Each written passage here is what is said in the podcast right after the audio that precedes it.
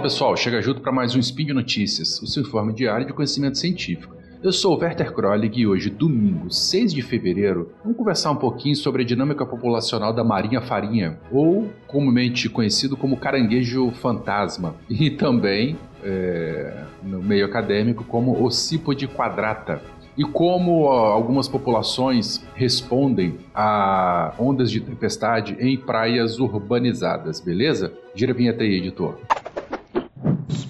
Massachusetts.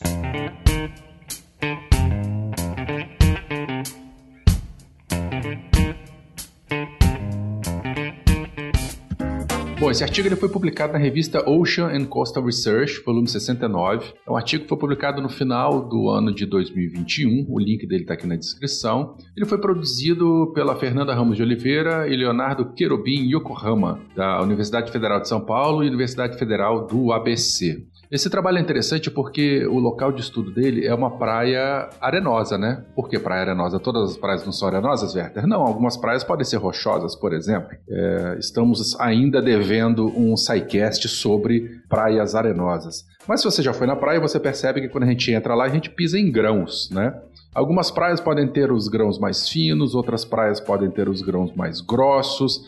Uma praia pode ser mais inclinada e outra pode ser mais plana. Tudo isso se dá em resposta basicamente a condições ambientais. Se tem muito ou pouco vento, se a corrente marinha sopra no sentido norte ou no sentido sul, e tão importante quanto se a praia ela tem muito ou pouco hidrodinamismo, que é a força das ondas. Né? Se bate muita onda ou se o mar é um pouco mais calmo, se é uma praia enseada, se é uma praia exposta se tem é, é, próximos ou não, se tem alguma ilha, tudo isso altera o regime né, desses parâmetros ambientais, desses parâmetros físicos, e isso resulta, então, na estrutura e na. Perdão, na estrutura da praia, né? E, consequentemente, na composição da comunidade biológica que existe nesse local. Então, pelo fato de uma praia, o sedimento ser inconsolidado, né, a areia, ela, ela, ela toma a forma, ela muda de forma, né, a faixa de areia muda de forma com, em relação ao, ao meio em que a circunda, né, como eu já comentei agora há pouco, há de se, a gente pode chegar na conclusão que é, com esses eventos climáticos extremos, muita chuva, pouca chuva, muita onda, pouca onda, é, furacão, tsunami, maremoto, essa coisa toda, isso vai interferir diretamente na estrutura dessas praias, causando então grandes perturbações à fauna desses locais. Do nosso caso aqui, a nossa queridíssima Marinha Farinha. Então, assim, e para piorar a fragilidade desse ambiente, né, nós temos a urbanização costeira, construção de quiosques, é, remoção de restinga, introdução de espécies exóticas, construção de estruturas artificiais, né? Tudo isso modifica a hidrodinâmica local e pode promover também o acréscimo ou erosão da praia, como por exemplo aconteceu lá em no sul do Brasil, Itajaí não, Balneário Camboriú, que teve, né, foi, ficou muito famoso aí nos últimos meses com o, o engordamento da faixa de areia. Então tudo isso acaba alterando a comunidade bentônica, né, a comunidade bêntica, os, os organismos que vivem associados ao substrato. E no nosso caso aqui, a nossa queridíssima marinha farinha. Ela é uma espécie bastante comum em praias mais preservadas e a sua presença está indiretamente relacionada ao grau de urbanização dessas áreas. Então, quanto mais selvagem a praia, maior a presença da marinha farinha, ok? É, como eu já comentei, ele também é conhecido como caranguejo fantasma do Atlântico. É um crustáceo comum nessas faixas, né, nessas praias arenosas, que normalmente ocupa o supralitoral e o entre marés. Supralitoral é toda aquela faixa onde está acima do limite da maré alta. Então, às vezes a gente chega na praia, Maria Farinha ela está lá perto da estrada, né, de acesso mas é, é, é, ela também pode acontecer, ocorrer ali naquela faixa de arrebentação das ondas e tal, se alimentando de pequenos animais e, e, matéria orgânica que fica presente nesses locais. Bom, aí os autores começam a, a levantar uma questão interessante. Esses eventos climáticos eles é, estão se tornando né, imprevisíveis. Às vezes a gente vê verão é, é, frio no verão, não é isso? Calor no inverno, chuva no período de seca seca num período que deveria estar chovendo. E como eles são imprevisíveis, a resposta das comunidades né, que sofrem, comunidades biológicas que eu estou falando, né, animais e plantas, é, não seres humanos, que sofrem com, com, com esses fenômenos, ela é, acaba sendo também de um é, é, é imprevisível. Bom, chegando nos finalmente, então, os autores nesse estudo, né, é, eles pretenderam realizar um monitoramento contínuo, semanal, de uma população de ossípode quadrata e uma praia urbanizada para entender então como as ondas influenciam a sua abundância e distribuição espacial. Esse trabalho ele foi realizado, ele foi feito então no monitoramento semanal da espécie, localizado, ele foi realizado na praia de Itanhaém, litoral sul de São Paulo. A largura dessa praia, né, ou seja, a faixa entre a, a, maré né, e as dunas, é de aproximadamente 90 metros, e o supralitoral, aquela parte lá no finalzinho da praia, consistia de pequenas dunas cobertas por uma mistura de vegetação de, é, local de grama, né? grama e outras espécies de restinga. Esse trabalho foi realizado de 2000 e... semanalmente, hein? Olha só a quantidade de esforço que foi feito semanalmente de 2000 de setembro de 2016 a janeiro de 2018. Foram feitas 57 eventos de observação nesses vários anos de estudo, justamente para tentar pegar, né, momentos em que ocorreram é, eventos climáticos é, é, extremos, né, no caso aqui ressaca e grande movimentação de água e outros eventos de calmaria.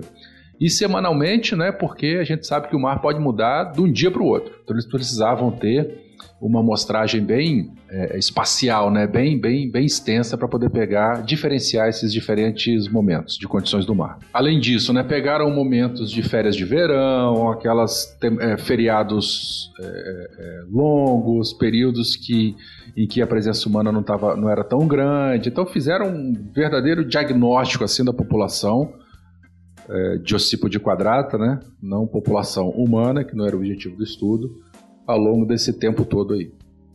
Bom, ao longo desses 17 meses, então, foram identificadas oito tempestades de ondas, né, vindas de sudoeste, é, e a, a, estrutura populacional, né, dessa, do, do ossípode quadrada com base no diâmetro da toca, ou seja, relacionar o diâmetro da toca ao tamanho do indivíduo, foi composta por aproximadamente né, 69,6% de adultos, 23,9% de juvenis e 66, perdão, e 6,5% de recrutas.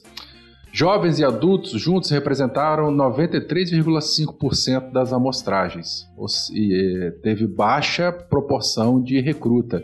Isso é um problema, porque os recrutas são aqueles indivíduos que começam a fazer parte da população. Não é isso? Aqueles indivíduos que chegam se estabelecem e vão se desenvolver aí em jovens e em futuros adultos. E isso é preocupante. A outra, outra, outra questão é com relação à densidade, né? ou seja, a quantidade de indivíduos variou de zero, ou seja, semanas que eles não viam, eles não encontraram nenhum indivíduo na praia, a 0,63 indivíduos por metro quadrado. A média de todas as observações foi de 0,016 indivíduos por metro quadrado, a densidade populacional bem baixa.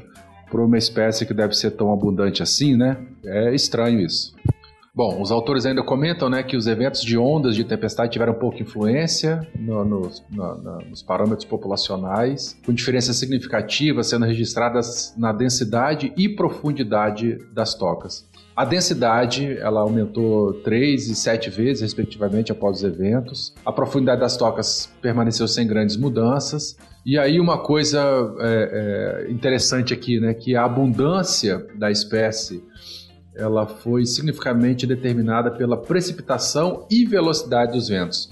Fizeram relações de, perdão, fizeram estudos de correlação. Lembrando que correlação não quer dizer casualidade, mas se a gente encontra alguns resultados interessantes de correlação, isso pode direcionar os nossos esforços para sim melhorar a técnica e aí sim fazer alguns estudos de regressão e tal e, e tentar inferir e provar casualidade entre fatores abióticos, no caso esses dois, né, a, a precipitação e velocidade do vento, com a densidade das espécies. Bom, não vou entrar em detalhes de todos os resultados e nem da, de, de, tudo que foi discutido, é, mas eu convido você, querido e querida ouvinte, a ler esse artigo. É, mas os autores eles comentam né, uma coisa interessante, que nesse estudo eles observaram então que as ondas de tempestades associadas à urbanização mudou a dinâmica do ambiente físico e impediu que a população se recuperasse ao seu estado anterior do monitoramento. E eles fazem uma meia-culpa muito interessante, muito legal, que apesar das limitações do nosso estudo, que limitação é essa?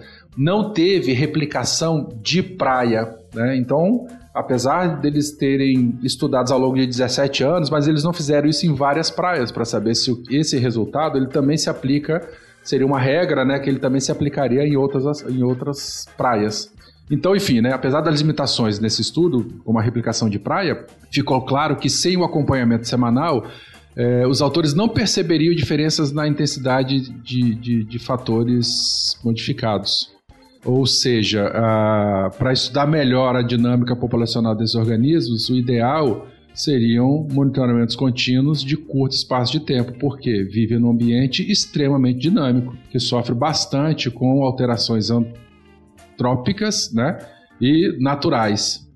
Que eventos, que, que eventos naturais? Uh, as, as, as a, vento, né? O vento, temperatura, ondas e assim por diante, beleza? Fica o convite aí para poder ler o artigo, ele está em inglês, mas é de fácil compreensão.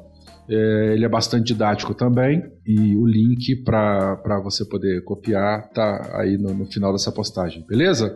Por hoje é só. Um grande abraço, um grande beijo para vocês. Continuem curtindo ciência e a gente se vê no próximo Spin. Tchau!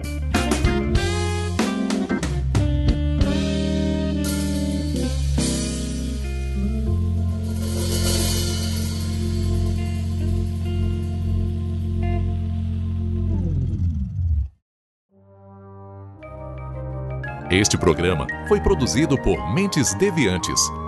deviante.com.br.